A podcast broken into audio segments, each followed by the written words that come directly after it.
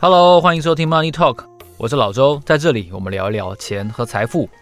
过年后开工哦，我看到台股表现非常的亮眼。那但是几家欢乐几家愁哦，我认为不是每一个行业或者是每一个个股都有这么亮眼的表现。当中呢，我觉得疫情啊，对于这个餐饮业啊、旅行啊、这个饭店观光业的冲击是比较大的。所以啊，我们今天就来探讨一下一个差点做大的商业策略的个案，它是来自于王品。呃，首先呢，在过年前，我们看到了一些讨论，就是有一些网友在探讨说，诶，王品的营收好像表现得蛮好的啊，那他好像不发年终，呃，他公告这个因为疫情的影响，导致于很多的餐厅不能内用，呃，受到了相当大的冲击，但是营收又表现很好，这似乎没什么道理。哦，其实我认为这个就是对于财务报表的认识可能不太足够，因为营收并不是他最终赚得的钱嘛，也不是他现金流的一定程度的代表。没有错，他营收可能表现得很好，但这个一定程度上是跟他的外送业务可能有相当直接的关系。我们看到的是，二零二一年餐饮业被三级警戒的影响，其实冲击是相当的大的。其实不光是王品，我相信每一家餐饮。有没有上市柜都是如此哦，很多的，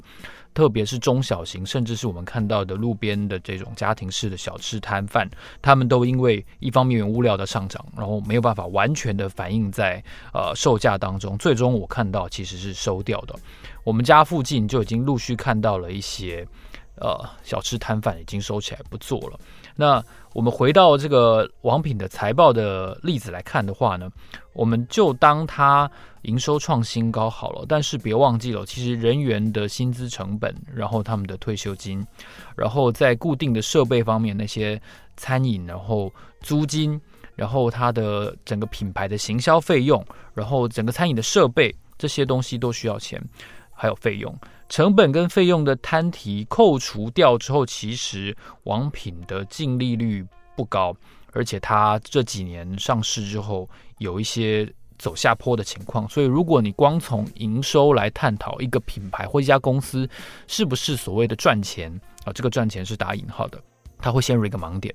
我看了一下王品的税后净利的表现哦。呃，我就发现说，其实它大概是在二零一一年左右挂牌的，那大概有十年的时间。那这十年，如果我们把它简单的分为前半跟最近这一半的话，我们就会发现，大概从二零一五年开始，王品的税后净利率就表现的比较差，大概在百分之五以下。那二零一五年以前呢，从二零一一挂牌到二零一五，大概这五年当中，它的净利率是相对比较高的。那最近这五个五个年头，其实二零一五过来都不到五个百分点哦，当时是百分之十左右，现在是大概百分之五以下。特别是呃爆发疫情的这个二零二零年哦，也就是前年，前年的净利率是一点六八个百分点，已经有一点毛三到四的味道。那二零二一年的前三季其实它也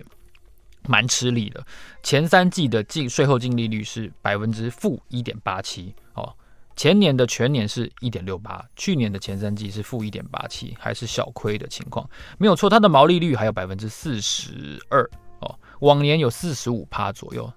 去年哦有四十二，好像只下滑了一点点。但是你要扣掉那些费用啊，所以你扣掉费用之后，税后的净利率才是可以说是比较完整，而且。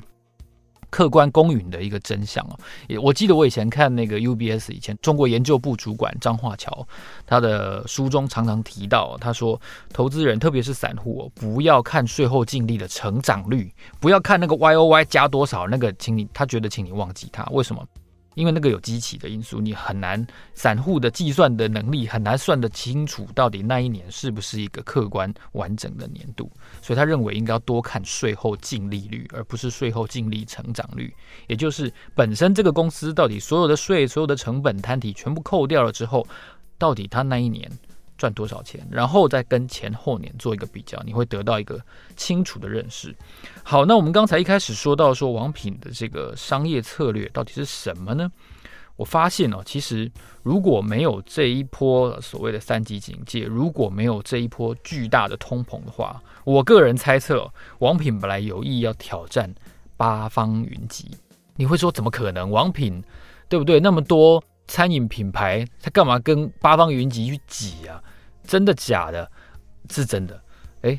怎么说呢？我就发现哦，其实他在前年，也就是二零二零年哦，他开了一家店，在台中开了一家店，一个品牌哦，这个品牌叫烩面点，只有一家店，就在台中。那烩面点这个品牌呢，你会说，哎，好像好像没有怎么听过，没有错，因为它已经收起来了。哎，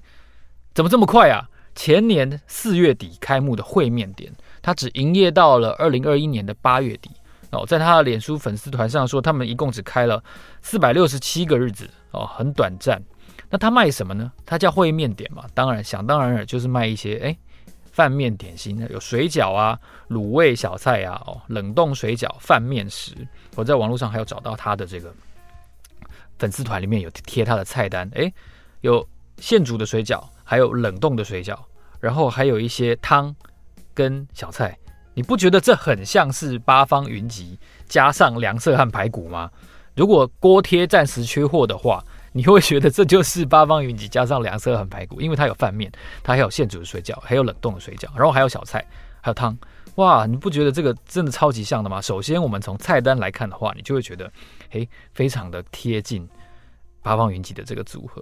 那烩面点呢？它虽然只有一个店面哦，但是公司也为它成立，就是专专门有一个品牌来经营，而且同时呢，这些呃饭面啊、小菜、点心、汤品，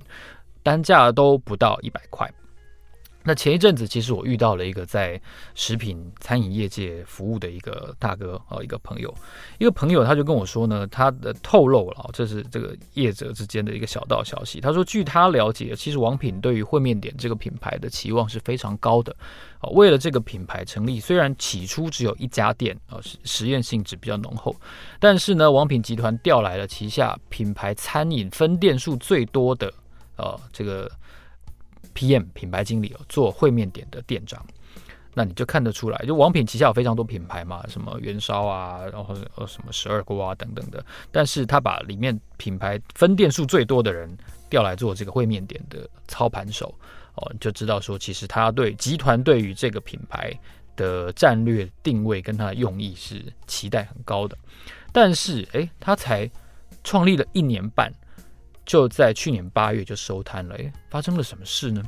其实去年这一年对于餐饮业界来说挑战真的非常大。我们从供应哦，从成本这一端来看的话，其实通膨的压力真的是非常严峻。所以，呃，我个人猜测了，这以下都是我个人的猜测。本来这样子的一个所谓一百元单价一百元以下的低价的路线，其实是。它维持了不久，我觉得烩面点的这个品牌诞生，它有点生不逢时。它在前年八月诞生之后，其实中间本来就已经疫情了，然后呢，开幕了半年之后就开始碰到了三级警戒。三级警戒完了之后呢，台湾就开始一连串的呃，因为这个海运的呃这个船期不稳定啊，然后供应当当然就出现了一些问题，所以各项的这个原物料其实都涨价了。所有所有的你看黄小玉也涨价，然后呢，美国牛肉也涨价，然后。当然，接下来呢，第二轮餐饮餐饮的产品就一定要跟着涨价，所以你一开始你本来主打的这个呃比较单价低的这个定位呢，你一开始就碰到冲击了。它开没有没有一年，可能就要就要面临涨价的这个压力。其实它的品牌的定位很快就碰到了一个考验，这是本身调价的考验。你怎么一开始开门不到一年就要涨价？你们到底品牌价格怎么设定的？这个问题一定会在消费者心中产生。那同时呢，其实我们也要回顾看一下，其实不管在哪里，在台中也好，屏东、台北哦、宜兰，每个地方都一样，一餐一百块钱左右的这种快餐哦，这种街边的小吃，它其实没有什么消费者偏好，它没有什么品牌的的意识在里面。我们如果有有一天，我们就只想在在路边找点东西填个肚子，吃完就走的话。他不会在意这家公司，呃，是不是上市公司，他的哦，到底这个凉面，到底他的这个面是不是哦什么春麦还是冬麦哦，他不会在意，他也不会在意说，哎，这个里面黄瓜跟这豆芽菜，这凉面的黄瓜跟豆芽菜是不是有机的，他可能也不会在意，吃饱了就走。通常这样子一百块的快餐哦。不会是一个很值得，或者说他一定要再来吃的这样子的，呃，有有品牌意识的空间。所以啊，我们就不会认为说这样一百块钱以下的东西好像很有一个品牌感。所以啊，它通常要竞争的对象就非常多了，它也包括了超商的那种加热式的便当、微波便当，然后饭面哦，然后意大利面，各种的简单的东西，水饺、饭团什么，你要竞争的对象太多了，而且消费者不容易记得你，通常只有路过或者是爱吃你的人才会留在这边。但是我们要回头想一想哦，王品集团是一个什么样的餐饮的企业？王品集团它数十年来建立的形象，其实贴心到位的服务啊，我我个人认为它是非常重要的王品的精神跟它品牌价值所在。以前曾经有过一度，大家会认为说王品的呃服务太机械化了，然后嗯，有一些人会说没有温度，但是客观而言，其实服务是王品集团一个相当重要而且一定会被提起的一环。可是，在一百元以下的这个价格的区间，我们也别忘了，一百元以下一个汤加上一个主菜，然后或者是有的时候是一个小菜，比如说十颗水饺加一碗汤，然后加海带豆干好了，这样子的价格区间，你不太容易得到什么服务，你知道吗？你的座位一定是比较挤的，然后呢，走道可能比较狭窄。有些人会觉得说，哎呀，地板黏黏的，没有错，因为它整体而言，它没有什么溢价的空间。哦，它没有涨价的的空间，那同时它也没什么服务可言呢，